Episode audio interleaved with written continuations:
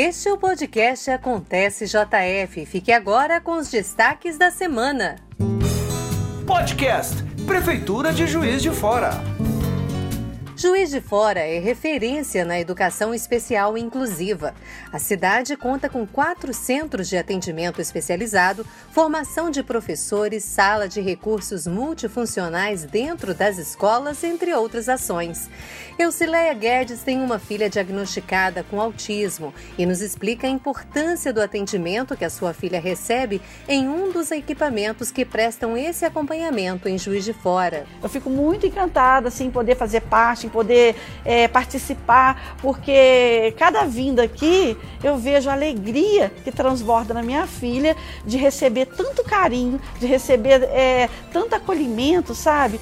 E isso para mim é, não tem palavras. Desde o início, né, que ela entrou no CAE, até agora se passaram três anos e oito meses. E ela teve uma desenvoltura muito grande, sabe? Tanto na forma de se expressar, conversar e também de absorver é, conhecimentos, né?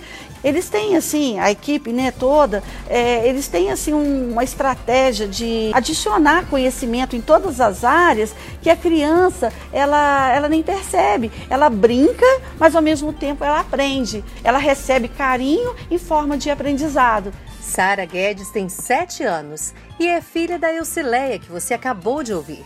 Ela nos fala o quanto gosta de estar no Centro de Atendimento Especializado e a secretária de Educação, Nádia Ribas, ressalta a importância desse trabalho. É que eu gosto muito do CAE, eu gosto de todo mundo. Essa é uma gestão que se propõe e se faz inclusiva em todos os aspectos. Na Secretaria de Educação, nós ampliamos o atendimento nas salas de recursos multifuncionais de 46 salas, atualmente temos 54 salas em funcionamento. Essa ampliação dos atendimentos também nas salas de recursos multifuncionais e nos CAEs é uma forma de utilizarmos os recursos públicos de forma mais efetiva. A Prefeitura de Juiz de Fora anunciou nesta quinta-feira, dia 28, um acordo histórico que garante o pagamento integral do reajuste do piso do magistério. Segundo a nossa prefeita Margarida Salomão, essa é uma grande vitória da educação e da cidade. Por que, que isso é histórico? Porque nós estamos efetivamente agora revogando o artigo 9. Nós tínhamos revogado o artigo 9 como uma possibilidade. Mas esse ajuste que nós estamos fazendo, esse acordo que nós concluímos, é na prática a revogação do artigo 9. Porque nós restauramos a remuneração, recuperando a carreira. Nós estamos fazendo isso pela educação.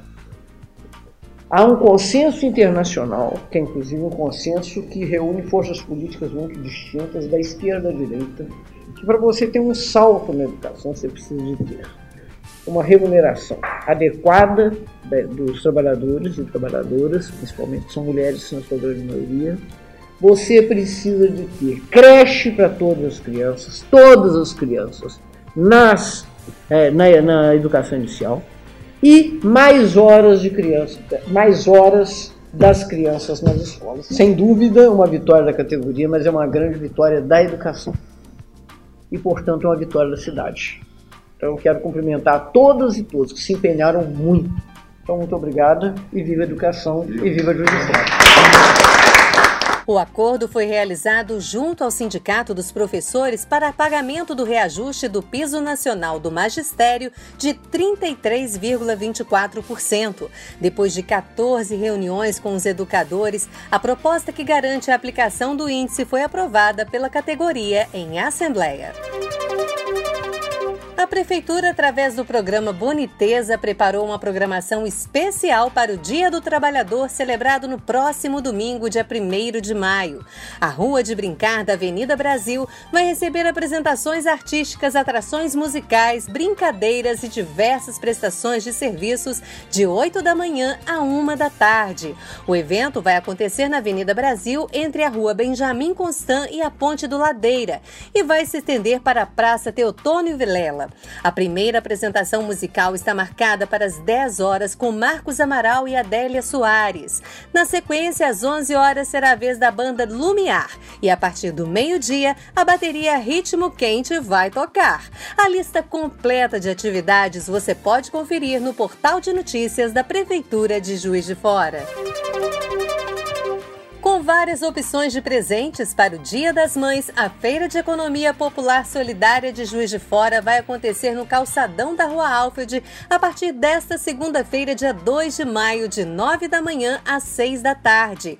Nela você pode conferir produtos artesanais como doces, biscoitos caseiros, acessórios enfeites, além de artesanatos em geral. A iniciativa é da Secretaria de Desenvolvimento com o apoio da Secretaria de Turismo.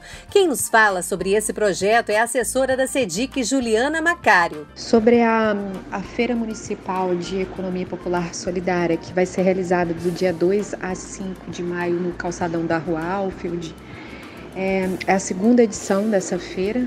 Essa feira faz parte é, de todo, né, de várias ações que têm sido empreendidas pela prefeitura para dar apoio, fortalecer né, e dar visibilidade também a grupos de trabalhadores e trabalhadoras é, que se organizam em associações, em cooperativas e mesmo em grupos informais, mas é importante frisar que esses, essas pessoas se organizam em grupo, né? não é uma política voltada para os individuais, é um reconhecimento né, dessa forma de organização e que tem acontecido né, no estado inteiro, não só em Juiz de Fora, e que são né, é, levadas à frente muitas vezes por pessoas que se encontram em condições bastante vulneráveis.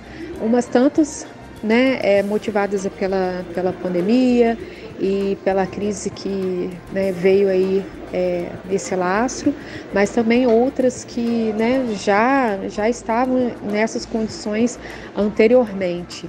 Então, são trabalhadores que muitas das vezes não conseguem né, se enquadrar aí nas vagas disponíveis no mercado é, de trabalho por uma série de questões, seja por né, serem pessoas com deficiência, pessoas que né, é, estão inseridas no trabalho doméstico e têm dependentes, tanto crianças, né, filhos, quanto pais idosos ou né, que, que necessitam de, de, de cuidados e que não tem né, como dedicar aí oito, seis horas de trabalho consecutivo. Então elas organizam né, esses grupos para produzir, para vender serviços, para comercializar.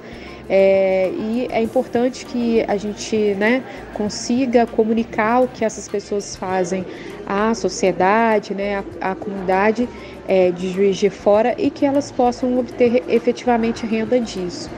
Então, esse é, é o motivo de estar ali, além do que, né, também poder oferecer à população de Juiz de Fora produtos, né, uma gama de produtos artesanais aí que podem é, ser presenteados às mães, né, em função do Dia das Mães no próximo domingo.